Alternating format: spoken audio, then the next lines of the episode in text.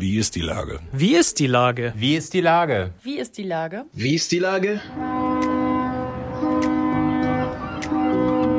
Der fast tägliche Podcast mit Lars Meyer. Wie ist die Lage? Unser fast täglicher Podcast als Kooperation mit der Mopo und der Gute-Leute-Fabrik spürt tagesaktuellen Fragen nach. Macher, Musikerinnen, Models, Mütter und Politiker, genauso wie Schwestern, Schweißer, Freiberufler oder Helfer, kommen knapp 15 Minuten zu Wort. Die Auswahl ist rein subjektiv, aber immer spannend und überraschend. Mein Name ist Lars Meyer und ich rufe fast täglich gute Leute an. Unser Partner, der das diese Woche möglich macht, ist günstiger.de. Herzlichen Dank. Heute befrage ich die Filmproduzentin Heike Wiele-Tim. Ahoi Heike. Hallo Lars. Liebe Heike, gerade haben die Dreharbeiten zu einem neuen Film von dir begonnen, mit Henry Hübchen und Ulrike Kriener. Wie war der Drehstart? Also der Drehstart war gut, bis es dahin kam, war ziemlich aufregend und es bleibt sozusagen, wenn man dreht, gibt es immer eine gewisse Anspannung, dass alles gut geht, jeder Tag ist anders. Aber durch Corona äh, unterliegt man da tatsächlich nochmal einer ganz, ganz anderen ähm, Spannung weil jeder Tag natürlich ein bisschen auf Glatteis auch ist. Ne? Aber wir haben natürlich, das war ja, wir haben ja schon mal gesprochen, wir beide vor drei Monaten. Erstaunlicherweise, mhm. keiner weiß, wo diese Zeit geblieben ist. Also wenn wir in irgendeinem Loch, nennen wir es mal Corona-Loch. Ähm, ja. Jedenfalls haben wir, glaube ich, alle ziemlich fleißig gearbeitet und immer so hin und her und hin und her überlegt. Man ist einfach nicht so zielstrebig auf die Gerade gekommen, sondern von der Gerade war man ja mal abge abgebrochen, wir jedenfalls. Mhm. Und äh, ja. dann hat es lange gebraucht, um genau festzulegen, wann fangen wir denn an zu drehen, weil du musst dir vorstellen, bis so ein Dreh an den Start geht, braucht es ja auch irgendwie sechs Wochen Minimum Vorbereitungszeit. Das heißt, der Startschuss, den man gibt und ein, dieses Schiff-Film irgendwie zu Wasser lässt und auf See ähm, äh, startet, da braucht es eben schon eine längere Vorbereitungszeit. Und das ging irgendwie jeden Tag hin und her. Wann machen wir es? Was ist der geeignete Zeitpunkt? Wann wird es Lockerungen geben? Wann dürfen wir wieder drehen? Und dann haben habt wir. Ihr dann, habt ihr dann einen besonderen Draht auch zur Politik, die euch eine Einschätzung auch gegeben hat? Weil es ja ein bisschen wie in die Glaskugel gucken. Ne? Momentan hier, zumindest in Hamburg, ist es ja so, dass doch jede Woche immer wieder neue Überraschungen mit Öffnungen und Lockerungen irgendwie veröffentlicht werden. Genau, das war ein bisschen wie in die Glaskugel gucken und wir haben natürlich, ich habe mich mit der Filmförderung Hamburg in Verbindung gesetzt und man muss sagen, dass Hamburg ähm, sehr weit hinten dran war. Wir haben dann entschieden, nach Schleswig-Holstein zu gehen. Du musst dir vorstellen, ich habe während des, der ganzen Corona-Zeit haben wir ja alle immer auf die Zahlen gestarrt und in der Uckermark, da gab es am wenigsten Corona-Fälle. Und ich habe immer scherzhaft mhm. gesagt, wir drehen in der Uckermark. Das passt mhm. gar nicht zu unserem Film, also von, von dem Setting. Aber es war sozusagen mhm. immer so ein Sehnsuchtsort, ja, äh, mhm. der relativ safe war. Und dann habe ich natürlich geguckt, was macht es hier bei uns im Umland? Und irgendwann war Köln sehr früh dabei und hat Drehgenehmigungen erteilt, auch für den öffentlichen Raum. Die brauchen wir ja immer, um überhaupt unsere Autos irgendwo parken zu können und so weiter. Ähm, und dann wollte ich natürlich nicht nach Köln, aber habe ähm, in Hamburg nachgefragt bei der Filmförderung und eben auch in Schleswig-Holstein. Und Schleswig-Holstein war sehr schnell offen und ähm, hat uns mir sagen lassen, Herr Günther fährt eine andere Politik als Herr Tschentscher. Mhm. Und dann habe ich mich mit, tatsächlich mit den schleswig-holsteinischen Kulturpolitikern ähm, in Verbindung gesetzt und habe gesagt, wir würden kommen nach Kiel und Kiel und Umgebung. Und wärt ihr denn bereit? Wollt ihr uns? Nehmt ihr uns auf? Helft ihr uns? Ja. Und das war der Fall. Die waren einfach echt super. Ähm, wie sind denn jetzt die Bedingungen? Also ich kann mir vorstellen, ihr habt ja doch noch mal ganz andere Bedingungen am Set als sonst. Ja. Also steht überall ein Desinfektionsständer in jeder Ecke. Wie lange müssen die den Mundschutz tragen? Bis quasi zur Klappe wahrscheinlich die Schauspieler, ne? Nein, das ist tatsächlich, gibt sehr, sehr klare Regeln. Die hat die mhm. BGE-TEM entwickelt. Das ist die Berufsgenossenschaft, ähm, die auch für Film zuständig ist. Und das war sozusagen, diese Regeln sind sehr, sehr streng. Aber es war überhaupt ein Modell, unter dem wir drehen durften. Und dem haben wir uns natürlich angenommen. Es gibt jetzt zum Beispiel eine ganz neue Position am Drehort, die heißt Hygienebeauftragte. Das heißt, das ist jemand, der eine spezielle Ausbildung hat und natürlich mit uns ein Konzept entwickelt hat. Jede Firma macht es ein klein bisschen anders innerhalb dieser Vorgaben. Ähm, und wir mussten das ja auch, wir haben eine ZDF-Auftragsproduktion, das mit dem ZDF besprechen, ob die auch damit einverstanden sind, wie wir es machen.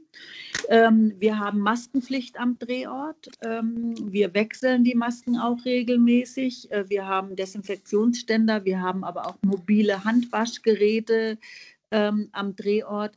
Wir haben das Drehbuch dahingehend verändert, dass wir viele Dinge von innen nach außen verlegt haben. Normalerweise macht man das wettermäßig immer eher umgekehrt, damit man ja. safe ist.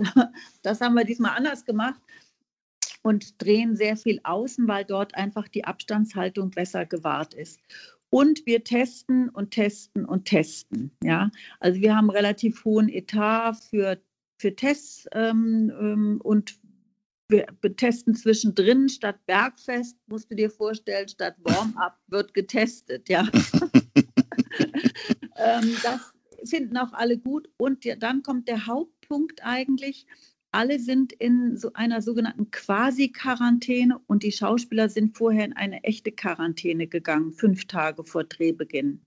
Und mhm. dann kamen diese Tests, ja, sodass ähm, wir jetzt in Kiel auch eine Sechs-Tage-Woche drehen und wir als Team wirklich in einem Hotel zusammen sind und keiner irgendwie nach Hause fährt, sondern dort bleibt. Ja.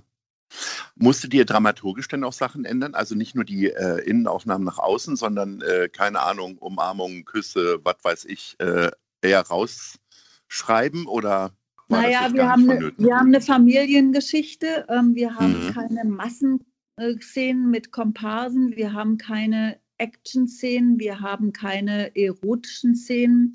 Äh, wir haben natürlich Nähe, wie sie sich in der Familie darstellt. Das heißt, Menschen sitzen an einem Tisch.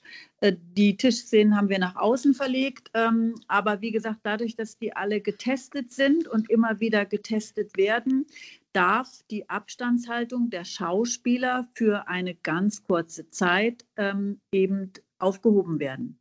Mhm. Und dem gehen wir nach mit der Betonung auf kurze Zeit, ähm, eben für die wenigen Szenen, wo es notwendig ist. Ne?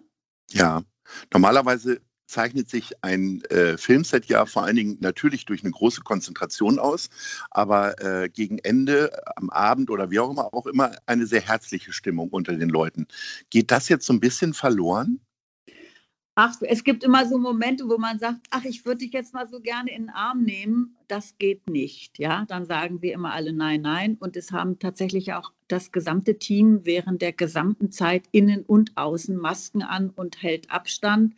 Äh, wir stehen auch nicht mehr vor einem Monitor und gucken uns an, was da gerade gedreht wird, sondern jeder hat es auf seinem Handy.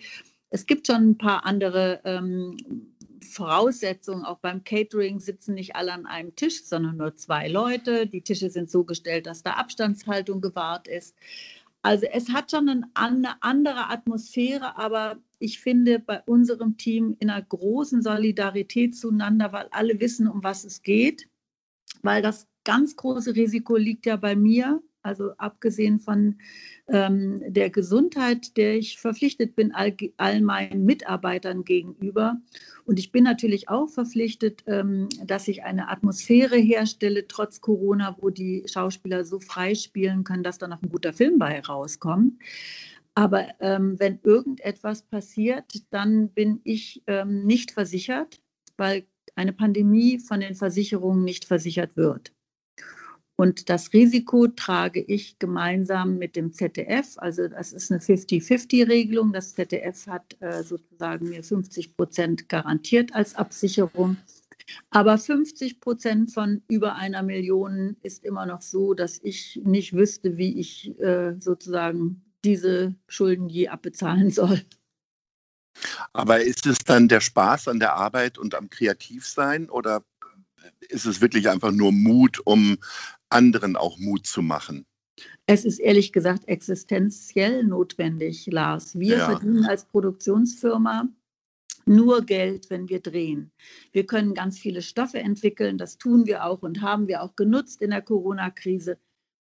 Also im Shutdown haben wir unglaublich viele Stoffe entwickelt. Das war auch sehr kreativ, aber davon leben wir nicht. Davon leben die Autoren. Und es ist immer die Hoffnung, dass daraus ein Film wird und wir dann von diesem Film ähm, auch verdienen. Aber wir als Produktionsfirma verdienen ausschließlich, wenn wir drehen.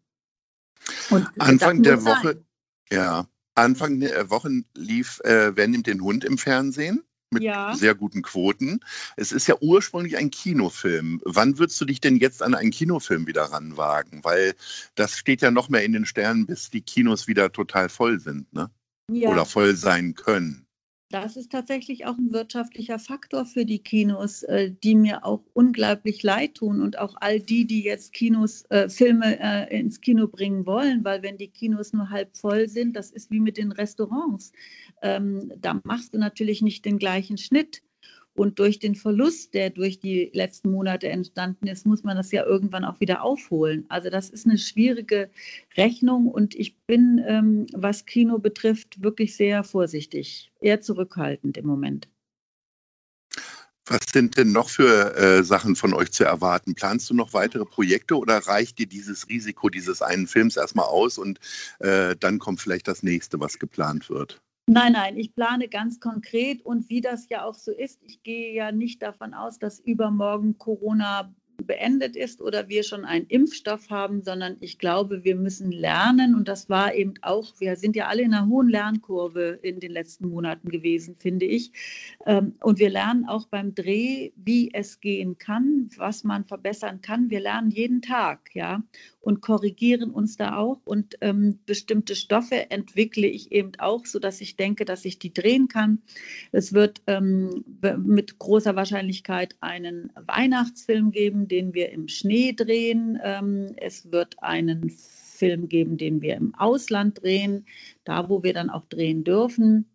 Und es wird einen Film für den Herbst, den habe ich aber auch erst auf den Herbst gelegt, in Hamburg geben. Ähm, die Verfilmung im Übrigen von des, dem unglaublich tollen Roman von Isabel Bogdan Laufen, den wir, äh, da habe ich die Rechte und den werden wir auch fürs ZDF machen.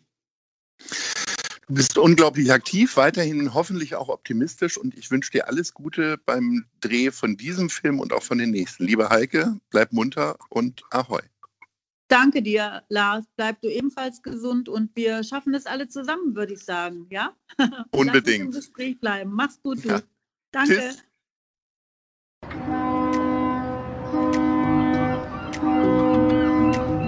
Dieser Podcast ist eine Produktion der Gute-Leute-Fabrik und der Hamburger Morgenpost.